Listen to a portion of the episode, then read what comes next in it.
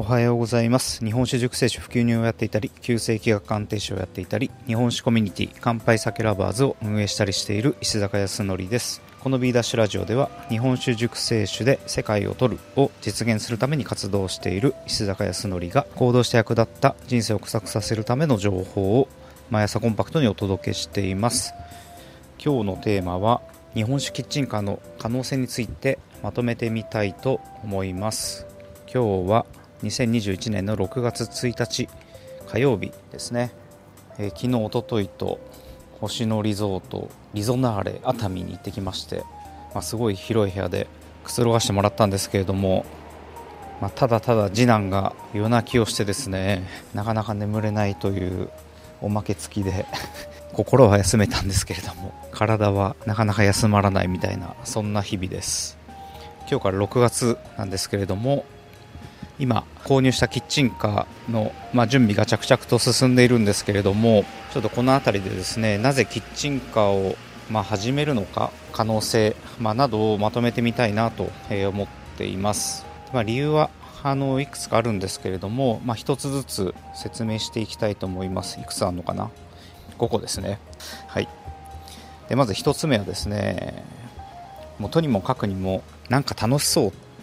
ていうのがまあ、1番目の理由です、まあ、そういうなんか直感めいたことは、まあ、ここ数年大事にしていて、まあ、それが感じられるものだなという部分ですね、うん、何の根拠もありません。で、まあ、かっこいい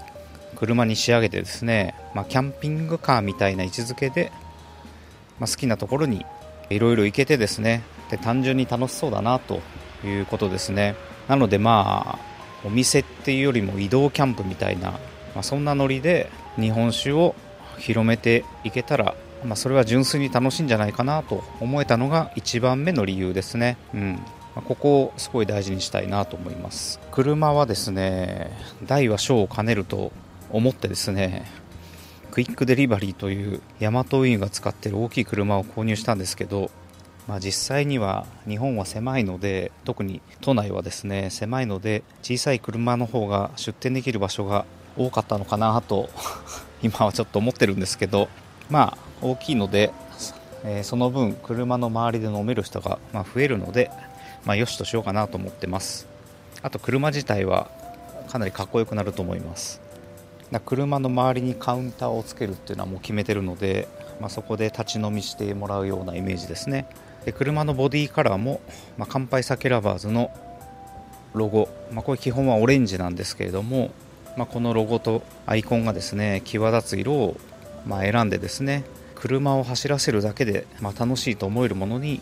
ましていこうと思ってます。第 1, 1つ目の理由は、まめちゃくちゃ楽しそうということですね。で2つ目がですね身軽で機動力があるという部分ですね、まとにもかくにもキッチンカーは身軽ですということですね。で僕は当初角打ち付きの酒屋を始めるために物件を探してたんですけれどもまあ、2ヶ月ほど探して、まあ、探してる地域が代々木八幡とか代々木公園とか学芸大学とかだったんですけれども、まあ、高額な物件がもう基本でして、まあ、30万とか40万ですね。なので、まあ、少ない利益の酒屋業酒屋業を始めることはなかなか現実的ではないなと、まあ、理解したんですね、まあ、その上で何かできないかということで、まあ、行き着いた一つの形が、まあ、キッチンカーということですね。でキッチンカーは初期費用が、まあ、300万から500万ぐらいと言われています。僕の場合は今車で300万ぐらい、え、かかる予定です。あとそれ以外の維持費は、まあ、駐車場代と、まあ、保険料のみなのであとまあ倉庫かな。固定費が固定店舗よりも圧倒的に抑えられるということですね。この話は僕が探していた都内の物件と比較してというまあ話になるので、まあ、その点はご了承ください。まあ、その点で毎月の金銭的な縛りは、まあ、だいぶ軽減されるので身軽ですという部分ですね。でさらに、まあ、出店場所箇所ではなく、まあ、置ける場所さえあればいろいろ行けるというのが、ま、メリットですね。ただ逆に固定することも可能なので本拠地を1つ持ってであといくつか回るとか、まあ、そういう選択肢が持てるっていうのが身軽な要素ですね。機動力を持てるってことですね。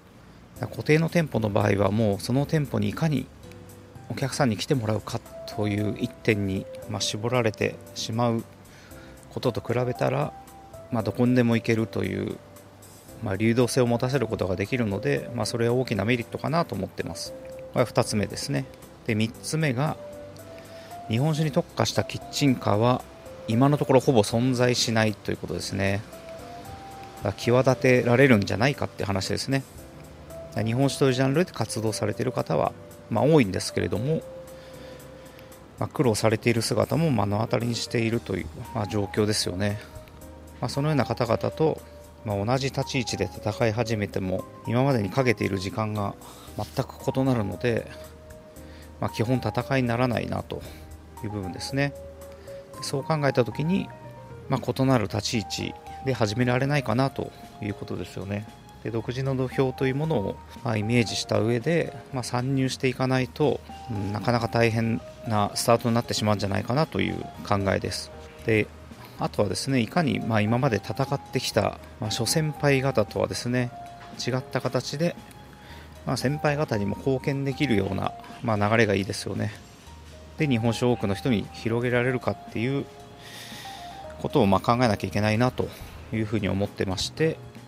まあ、そういう意味でもこのキッチンカーというスタイルはいいんじゃないかなということですね、まあ、日本酒に特化したキッチンカーは、まあ、ほぼないので、まその点が特化できる一つのポイントかなと思ってます。前例がほぼないっていう状態なので参考にできるものが逆に言うとないんですけれども捉え方なんで自分の戦い方をですね駆使できるというふうに、まあ、捉えていろいろ試していきたいなと思ってます。で、まあ、この希少価値をですねうまく、まあ、発揮できれば、まあ、話題を作ることもできる可能性はあるなというふうに、まあ、捉えてみました。というのが3つ目ですね。で4つ目がコラボレーションが取りやすいですね。でコラボレーションっていうのはまあいろいろあるんですけど今イメージしてるのは飲食店さんとのコラボレーションが取りやすいという意味です。固定店舗の場合はもう飲食店ならではの、まあ、料理とお酒飲み物を、まあ、完結させなきゃいけないんですけどキッチンカーの場合は場所を変えていくことができるので、まあ、そこそこをうまく使えないかなという部分ですね。で日本酒の特性は何といっても料理との相性がめちゃくちゃ高いという部分なのでペアリングという観点でも、まあ、他のお酒を圧倒していると僕は思ってます。でこの点から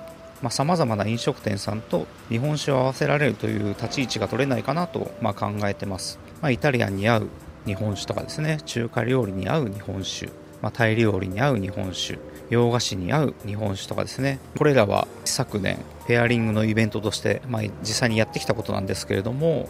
こういう日本酒あまり置いてない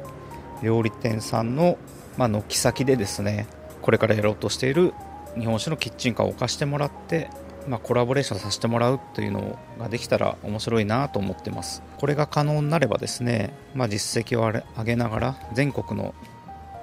ま、飲食店さんからオファーいただいて出向くみたいなこともですねうまく話題を作れれば、まあ、できるようになりますので、うんまあ、この点も面白そうだなと思ってます、まあ、県をまたいたらその都度保健所からの営業許可を取らなきゃいけないんですけれどもまあそれも楽しめるような体制に持っていきたいなと思ってます、まあ、これが4つ目ですね。で最後5つ目なんですけれども話題性を作れる、まあ、余白があるということですね。でキッチンカーは都内を見るともうすごい勢いで今数が増えていってるんですけれども、まあ、まだまだ発展途上なんですね。発展途上とまあ言えるかなと思ってます。でキッチンカーはまだ食べログのような情報プラットフォームが存在しないんですね。このキッチンカーはここに行けば食べれますみたいなそういう情報がないってことです。そういうプラットフォームがないっていう意味です。ただ今その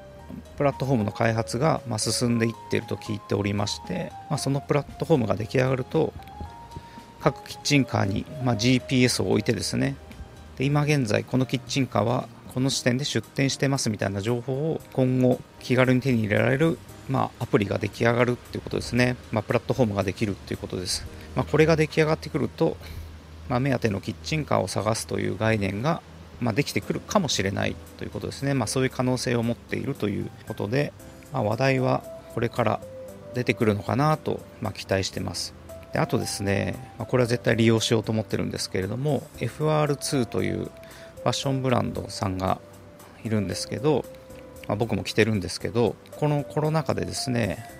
店舗販売はま継続はしてるんですけれども、まあ、このコロナ禍を機に移動販売っていうのをワゴン車で始めたんですね。でこれはフランスの GPS アプリを使用してこの FR2 の販売カーがですねどこにいるかっていうのが、まあ、追えるようなアプリなんですね。今日はここにいますみたいなのを検索して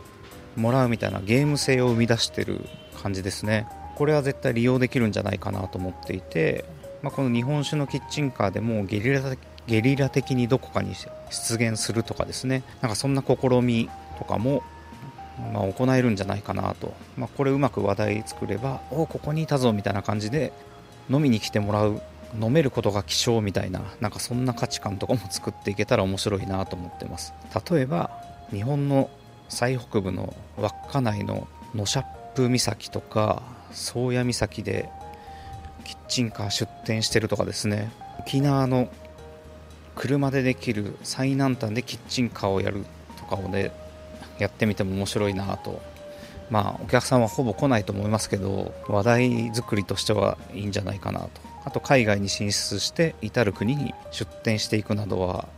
ちょっとねいろいろクリアしなきゃいけない問題は多いとは思うんですけれどもできたら楽しいんじゃないかなみたいなことを考えてます、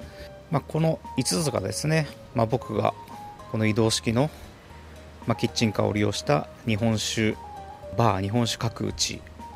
を立ち上げる、まあ、理由となってます、ま、結構いろいろあると思うんですよね。どうですかね。はい。これらの活動を通して、ま、最終的にはですね日本酒文化を広く日本と海外に広げていきたいなという、まあ、そんな志を持ってですね、まあ、やっていきたいなというのが今の僕の、まあ、思いです。そうですね。いかがですかね。5つ、まあ、とにかく楽しそうということと機動力があります。身軽ですということとあとま日本酒に特化したキッチンカーがないということですね。あとコラボレーションが取りやすいということとあと話題性が作れる余白がのりしろがあるというこの5つから、まあ、キッチンカーを始めてみようかなというふうに、ま考えてみました。はい。